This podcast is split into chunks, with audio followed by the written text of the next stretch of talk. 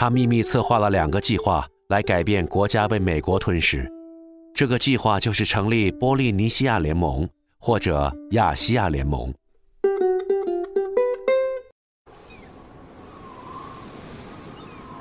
他相信，只有联合其他更多伙伴，联合更多受到列强欺负的小国，才能让大家都不受危害，国家才有希望。卡拉卡瓦就像大海中的切格瓦拉一样，面对现实，充满理想。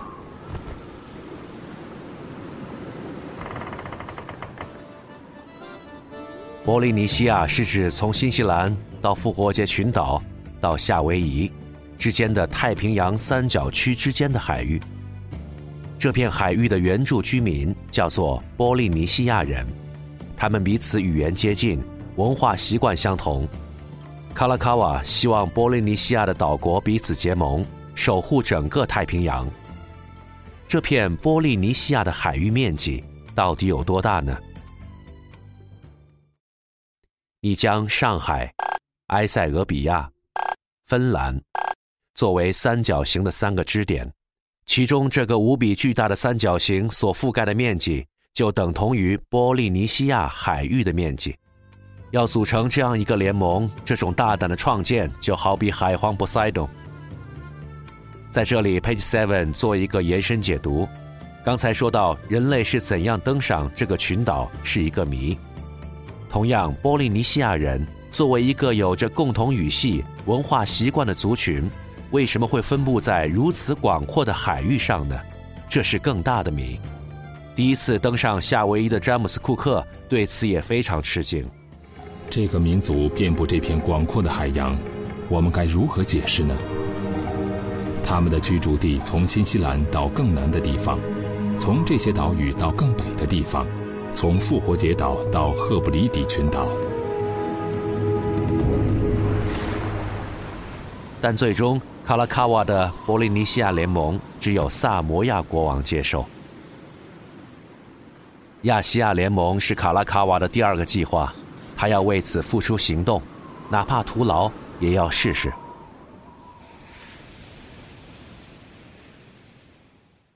他要让夏威夷与日本结盟，包括联合中国，组成亚细亚联盟，共同对抗美国。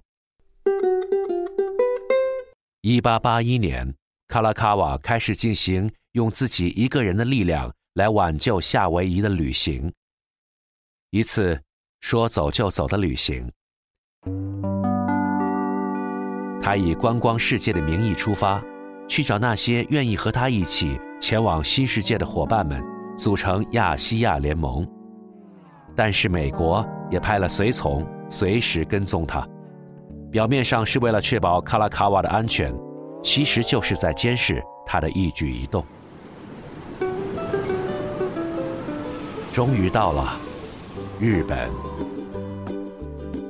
一八八一年，明治十四年三月四日，卡拉卡瓦远渡重洋，终于来到日本。夏威夷博物馆保留了他来到日本的记载。他说。那天在港口的人们都从心里发出了欢迎的呼声。卡拉卡瓦受到了日本天皇的殷切招待，甚至在蛋糕上都写着夏威夷语。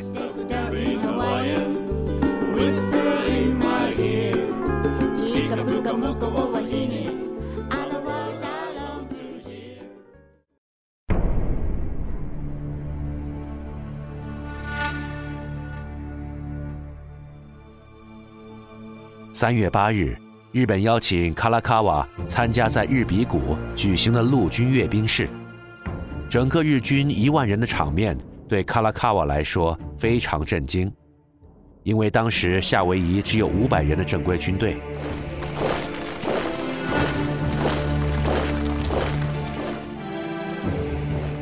卡拉卡瓦在日记中感叹：“这是多么震撼的军队啊，像钟表一样的精准。”日本的进步实在令人震惊，如果能与日本结盟的话，那就太好了。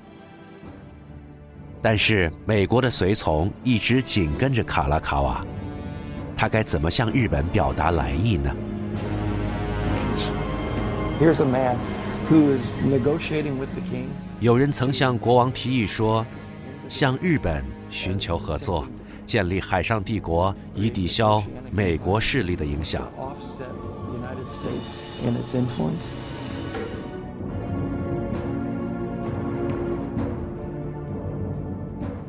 来到日本的八天后，卡拉卡瓦突然消失了。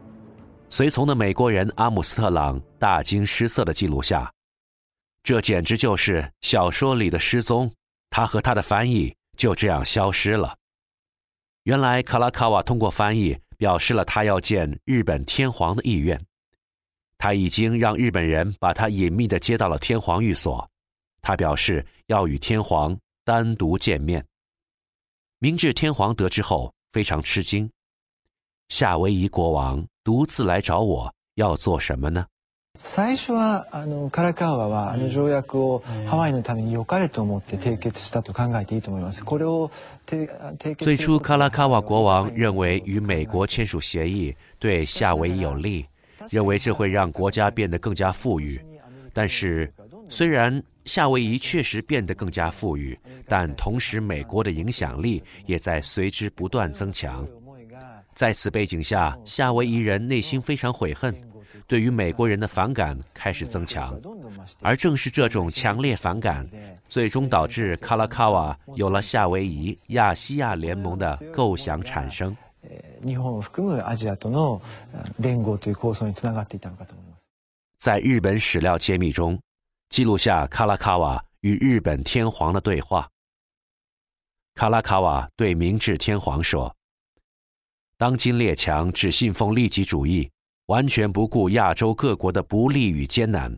亚洲的要务就是结成同盟，与列强各国相抗衡。”他也表示了，如果日本参与组建亚细亚联盟，如果这个联盟可以实现，那么应该可以使得列强废除治外法权。但是不得不说，卡拉卡瓦的提议也是可能使日本直接与列强为敌的危险提议。不过，日本当时也受到列强威胁。明治天皇认真地听完卡拉卡瓦的每一句。卡拉卡瓦随即表示，如果天皇批准，日本可以作为盟主，而我的侄女可以嫁到日本。与日本皇室通婚，这可以让日本和夏威夷真正联合起来。听到这里，日本天皇终于说话了：“等我在成熟考虑之后，会给你回答。”卡拉卡瓦提出了夏威夷与日本联合，然后再与其他亚洲国家联盟一起对抗欧美列强的提议，而这一提案对于日本来说过于唐突和庞大。虽然卡拉卡瓦希望立刻拍板成交，但明治天皇做出无法马上回应这一个有所保留的回答。然而，对于夏威夷国王来说，这是一个非常严肃的提议。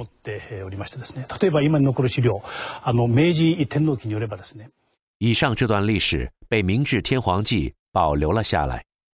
当时日本对此慎重的考虑，伊藤博文也参加了讨论。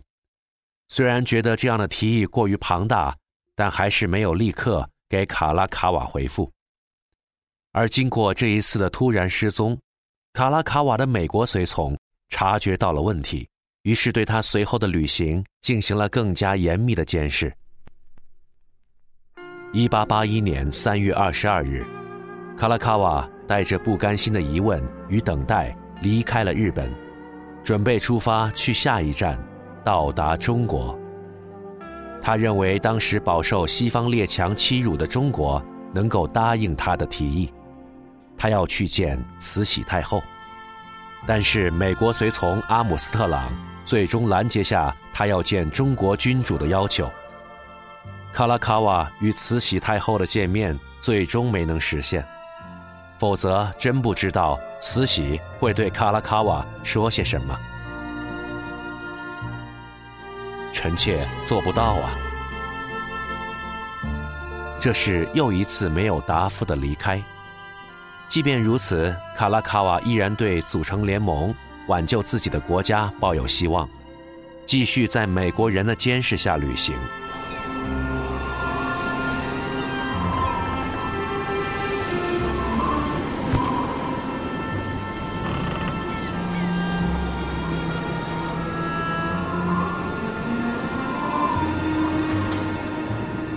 香港、新加坡、印度、暹罗、埃及，还去了欧洲。在抱着遗憾与日本未知的答复后，卡拉卡瓦最终于1881年10月29日回到夏威夷。他因此也成为人类历史上第一位环球旅行的国王。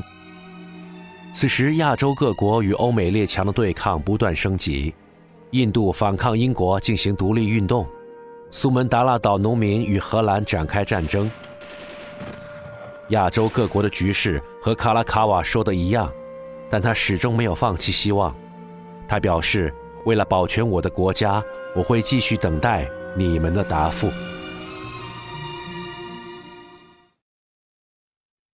一八八二年，明治十五年，距离卡拉卡瓦离开日本一年后，明治天皇回复卡拉卡瓦。在檀香山夏威夷州立公文图书馆里，我们查阅到这份资料。这是一封十四页的信函。东洋各国互相协作，与欧美列强对峙，的确是当今要务，但是。这一构想过于远大，无法简单的进行实施。我认为这一计划现阶段是不可能实现的。明治天皇最终委婉的拒绝了卡拉卡瓦的提议。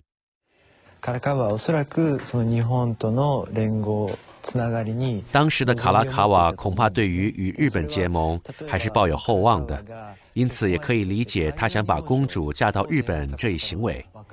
他很喜欢他的侄女，并且公主在夏威夷当地人中有很高的支持率。从他想把公主嫁到日本这件事情可以看出，卡拉卡瓦决心已定。因此，日本的谢绝让他非常的失望。我觉得卡拉卡瓦的构想是很值得称道的。虽然是小国，但如果众多的弱国能够团结起来，合力做事。是可以联合起来和大国对抗的。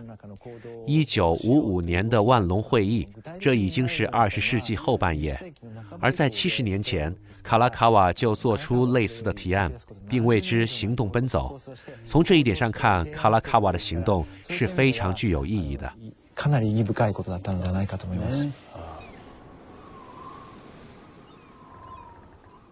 还是这一年，一八八二年。得知无法组建亚细亚联盟的卡拉卡瓦受邀参加了一项颁奖仪式，颁奖给夏威夷学校英文语法奖获得者，一位黄皮肤的中国少年得到了这个奖项，当地华人为此非常骄傲，卡拉卡瓦亲自给他颁奖。这位少年就是孙中山，他当时已经随家人移居至夏威夷。虽然卡拉卡瓦没见到慈禧，但他万万都不会想到，这个眼前的少年就是日后推翻清政府的中国新领袖。历史就是这样的有趣，是最好的编剧。